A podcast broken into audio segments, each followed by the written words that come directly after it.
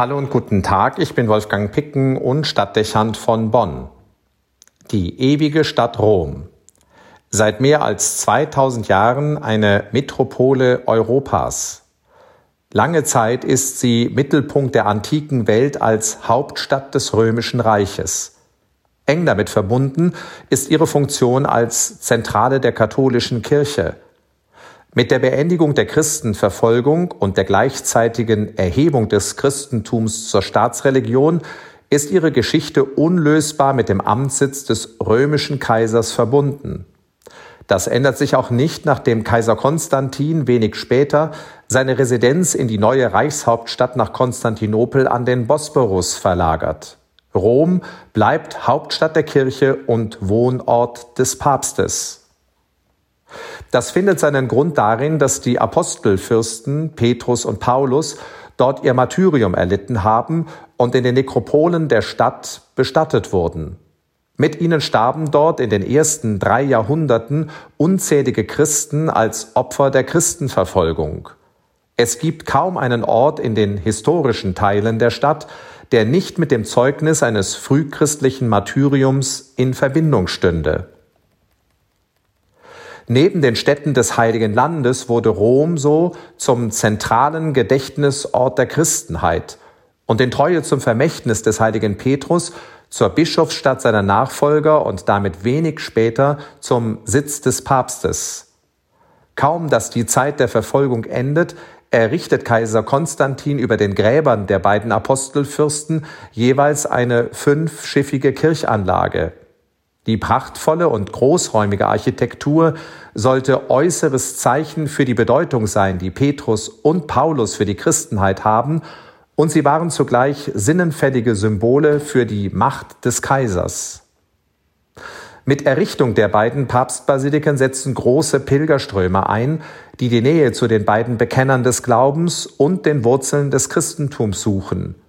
Kein Pilger betritt bis heute die Stadt ohne die Basilika St. Peter auf dem Vatikanhügel und möglichst auch die Basilika St. Paul vor den Mauern aufzusuchen. Dabei fällt Besuchern schnell auf, dass sich beide Kirchen wieder erwarten nicht im Zentrum der ewigen Stadt befinden. Das hat damit zu tun, dass sich Grabanlagen und Katakomben zu antiker Zeit also damit auch die Apostelgräber, über denen man die beiden repräsentativen Kirchen errichtet hatte, vor den Toren der Stadt befunden haben. Beide Kirchen erleben eine wechselhafte Geschichte. Die Kirchanlage von St. Peter zeigt sehr früh massive Bauschäden und Probleme an der Statik, sodass ein Neubau notwendig wird. Es entsteht die heutige Peterskirche im Baustil der Renaissance der größte Kirchbau der Christenheit, dessen gewaltige Kuppel weithin sichtbar aus der Stadt herausragt. St. Paul hingegen überdauert den Umgestaltungsdrang vieler Jahrhunderte. Während die älteste der Papstbasiliken, die Lateranbasilika, mehrfach zerstört und wiedererrichtet wurde und die Basilika über dem Grab des Petrus im neuen Stil erbaut wird, überdauert die Grabkirche des Paulus die Geschichte und trotzt den Epochen.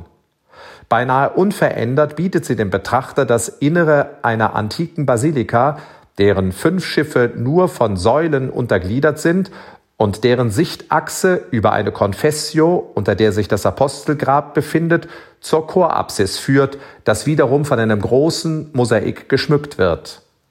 Ein monumentales Bauwerk, das jeden Besucher beeindruckt. Es ist ein plötzlicher Brand im 19. Jahrhundert, der zur völligen Zerstörung der Basilika führt. St. Paul liegt in Trümmern.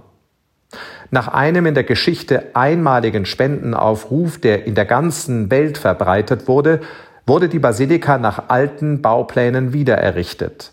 Auch wenn sie jetzt nur noch eine Kopie des Vorgängerbaus ist und zurückhaltender ausgestattet wurde, vermittelt sie wie keine andere Kirche der Welt den Eindruck einer antiken Papstbasilika.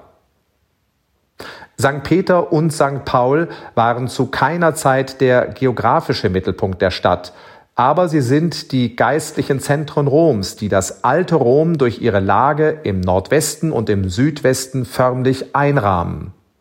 Es sind Orte von einer einmaligen Bedeutung und von einer mit keinen anderen Kirchen der Welt zu vergleichenden Ausstrahlung.